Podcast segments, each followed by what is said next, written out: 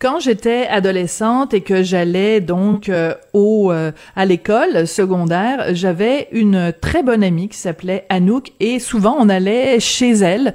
Euh, elle était élevée par une maman vraiment formidable et j'étais toujours en admiration devant cette femme-là que je trouvais belle, que je trouvais intelligente, qui avait toujours des discussions intéressantes avec nous, même si on était juste des jeunes ados. Cette femme, elle s'appelle Micheline Savoie. Alors quand j'ai vu dans mon journal en fin de semaine qu'elle avait pu publié ses mémoires, je me suis dit, il faut absolument que je parle à Micheline Savoie. Son livre s'intitule Avant de perdre la mémoire. Bonjour, Micheline!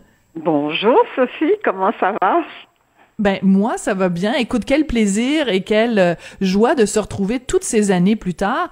Euh, j'ai lu ton livre Micheline et euh, je me suis dit peut-être que Monsieur et Madame tout le monde ne connaissent pas Micheline Savoie, même si elle a été responsable des communications à Radio Canada, a travaillé au Centre canadien d'architecture, a travaillé au Conseil du statut de la femme. Peut-être que les gens ne la connaissent pas, mais il faut qu'ils la connaissent. Pourquoi toi tu as décidé d'écrire tes mémoires, d'écrire ce livre Ben, tout d'abord, c'était une promesse que j'avais faite à ma fille parce que quand je tenais mes journaux, elle venait fouiner le soir dans mon lit et je voulais pas qu'elle lise. Et je lui avais fait la promesse que je lui léguerais euh, à ma mort. Mais quand j'ai quand j'ai pris ma retraite du travail, j'en j'ai pigé un des cahiers dans les boîtes où je tenais tous mes journaux. J'ai commencé à lire, puis je me suis dit, il n'est pas question que ma fille lise ça. Euh, je veux garder des secrets. Alors, euh, j'ai négocié avec elle une, euh, une entente comme quoi je passerai à travers les cahiers et je lui raconterai l'histoire. j'ai fait ça. et je lui ai remis le, le livre que j'ai publié sur le web. Je lui ai remis en mai 2018, donc il y a plus de deux ans, deux ans et demi. Euh, le livre, euh, j'en avais fait publier dix, il est tombé dans les mains d'un réalisateur, d'un éditeur, pardon, ancien réalisateur à Radio-Canada, euh, qui est arrivé chez moi l'été dernier, c'est-à-dire l'été 2019, et qui m'a dit, il faut publier ça, il faut publier ça.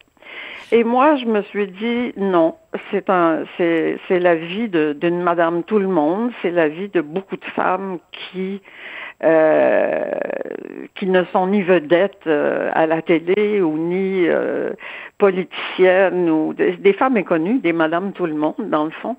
Et après mûre réflexion et beaucoup de, d'entêtement de la part de l'éditeur, je l'ai revu. J'ai enlevé des choses, j'ai ajouté des choses et voilà. Et voilà. Et moi, ce que je trouve drôlement intéressant, bon, moi, je te connais, je connais ton parcours, mais ce que je trouve intéressant pour des lecteurs qui ne te connaissent pas, c'est que, entre autres, ce qui ressort beaucoup de toute ta vie, de toute ta carrière, c'est que tu t'es battu beaucoup pour l'égalité des femmes et je me dis, des jeunes qui aujourd'hui ne mesurent pas à quel point on vient de loin vont tomber en bas de leur chaise en apprenant, par exemple, que l'égalité des conjoints au Québec, on l'a eu seulement en 1981, donc il n'y a pas très longtemps. Que toi, quand tu travailles à Radio-Canada et que euh, ton mari est aussi à Radio-Canada, il y a une règle quelque part qui dit que le salaire combiné des deux peut pas dépasser un tel montant. Au lieu d'enlever de l'argent de salaire au gars, on va évidemment enlever de l'argent au salaire de la fille. Donc, il y a beaucoup de d'injustices faites aux femmes que tu racontes dans ton livre. Oui, tout à fait. Euh, je les avais racontées à mon journal au fur et à mesure que les choses se passaient, bien sûr. Et euh, j'en ai relevé quelques-unes. J'aurais pu en mettre pas mal plus parce qu'on y a goûté beaucoup. On n'avait pas un statut euh, égal à celui de l'homme et ça se répercutait partout. Euh, puis c'était pas seulement mon cas, c'était toutes les femmes dans tous mm. les domaines. Hein, c'est pas euh, je suis une parmi tant d'autres, en fait, mais je, trouvais que euh, je regarde les jeunes aujourd'hui, les jeunes femmes de 25 à 35 ans, elles sont, euh, elles ont de la volonté, elles veulent réussir. Bon, les changements sont évidents dans l'approche. Euh, mais je me disais, euh, on s'est battu pour ça, là, les, les, les plus âgés, euh, chacun dans notre petit coin, sans être connu, on, on, ouvrait des portes, on, on défonçait des plafonds, mmh. chacun à notre manière. et oui, les jeunes qui le lisent me rapportent qu'elles qu'elles n'en reviennent pas que les mmh. femmes devaient euh, obtenir la permission de leur mari pour avoir une intervention au sein. Euh, c'est toutes des choses qui existaient. Ça. On ne pouvait pas acheter un, frigo si on avait besoin d'un frigo. Ça prenait la signature du mari. Donc, c'est, oui, une longue, longue lutte qui n'a pas fait beaucoup de bruit à l'époque. Euh, enfin moins que j'aurais voulu, et, et, qui a des résultats aujourd'hui, mais euh, c'est pas terminé. C'est loin d'être terminé. Alors tu racontes euh, en effet qu'à un moment donné tu dois te faire opérer puis on te dit ben si jamais on trouve euh, une, une, tumeur ben il faut euh, opérer puis ça prend la signature de votre mari. Et t'as cette réponse qui est extraordinaire. Tu dis ben oui puis mon mari lui si jamais on doit lui enlever une couille est-ce que vous allez me demander moi ma signature pour l'autoriser? C'est c'est quand on prend une situation puis qu'on l'inverse, hein, tout d'un coup, ça, ça paraît différent. Écoute, il y a un autre combat aussi qui a été très important pour toi. Tu es d'origine acadienne et tu parles beaucoup autant tu parles de, de, de l'oppression des femmes, autant tu parles aussi de l'oppression des francophones. Ça, c'est un combat qui est extrêmement important pour toi. Et tu parles, par exemple, de Lisa Leblanc, donc la, cette chanteuse super connue du Nouveau-Brunswick, et ça te désole le fait que quand elle parle, c'est toujours, euh, tu sais, je voudrais find it out, quoi c'est qu'il y a out there. Ça, ça te choque comme acadienne, hein?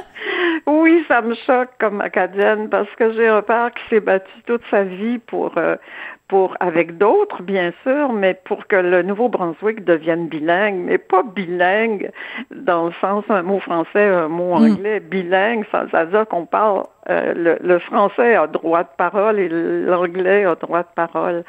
Mais je dois dire, euh, j'en ai beaucoup parlé avec Edith Butler, qui est une de mes amies de, mm-hmm. du franglais de, de Lisa Leblanc. Et j'avoue que quand j'ai regardé le spectacle le soir de la fête des Acadiens au mois d'août et que c'est Lisa Leblanc qui a terminé avec une chanson d'Edith, elle avait un français impeccable. Bon, qu'elle elle est capable et une voix impeccable, euh, donc elle est capable. Et je, me suis dit, bon, ben, il y a peut-être une possibilité, mais j'ai adoré cette émission qui était bien faite, mais il y a beaucoup de chansons que je ne comprenais pas parce que c'était dans un franglais euh, euh, incompréhensible à mes oreilles à moi. Euh, et ça, ça me déçoit un petit peu, mais on va voir avec les élections comment ça va se passer, mais la bataille du français en Acadie est loin d'être terminée. Ben, euh, surtout qu'il y a un premier ministre qui se moque complètement du français, oui. Tout à fait. Je trouve ça dommage pour euh, les hommes qui se sont battus parce que ce sont des hommes à ce moment-là qui menaient cette guerre-là. Les femmes étaient à la maison et faisaient la, la cuisine. Mais mm. euh, oui, je trouve ça dommage. Mais par contre, euh, j'ai gardé plein d'amis, j'ai de la famille là-bas et tout le monde parle très bien le français. Voilà, donc il faut pas penser que tout le monde parle comme comme Lisa Leblanc. finding out ce qu'il y a ce qu'il y a out there. Écoute, on peut pas euh, parler de ton livre sans parler d'un événement qui est pas central dans ta vie, qui est pas central dans le livre, mais on peut pas passer à côté avec toute cette vague de dénonciation qu'il y a en ce moment. Euh, tu racontes dans ton livre euh, que tu as été violé par quelqu'un qui travaillait à Radio Canada et à quel point ça a été un événement traumatisant. Pourquoi tu as choisi dans ce livre qui où tu t'adresses à ta fille Anouk, pourquoi tu as choisi de raconter cet événement-là? J'ai longuement hésité, mais c'est un événement central dans ma vie. Ça fait 40 ans, puis je pourrais, euh, je m'en souviens dans les détails. Euh, c'est un événement central. J'ai hésité, je l'ai enlevé du livre, puis je me suis dit non, euh, c'est important. Je suis pas la seule femme à avoir vécu ça. Je suis pas la seule femme à avoir eu aucun recours. Si j'ouvrais la bouche, j'en avais pour cinq ans et je sais pas combien de milliers de dollars euh, à investir à des avocats, euh, où je perdais mon emploi parce que j'étais contractuelle et, que les femmes n'avaient pas euh, les mêmes droits que les hommes. donc, je me suis dit, ben, je suis pas la seule à avoir vécu ça, je suis pas la seule à avoir tu ça. Mm. Euh, donc, il faut que ça se sache, que ça existait il y a très longtemps et que euh, on n'avait pas de recours euh, légaux véritables. La Cour euh, a pas bougé beaucoup. Donc, c'est pour ça que je l'ai inclus. Et, et, ma fille, en le lisant, à un moment donné, m'a dit, maman, ton viol, là, il arrive vrai dans le texte. Ben, mm. j'ai dit, ma fille, un viol, ça arrive raide dans la vie aussi. Alors, euh, c'est pour ça. C'est deux pages du livre, je crois, mais je pouvais pas le passer sous silence. Oui, ça arrive raide dans une vie. Et il y a autre chose qui arrive raide dans une vie. En 2015, tu apprends que ta fille, Anouk, euh, est atteinte d'un cancer, un cancer euh, incurable. Et à un moment donné, tu dis, euh, euh, je peux pas me mettre dans la peau de ma fille parce que moi, je n'ai pas le cancer, mais ma fille ne peut pas se mettre dans ma peau à moi parce qu'elle ne sait pas c'est quoi être une mère. Donc, chacune, vous devez faire un chemin vers l'autre. Euh, premièrement, comment va Anouk aujourd'hui? Et comment, ben comme, comme maman, on fait pour faire face au cancer incurable de sa fille?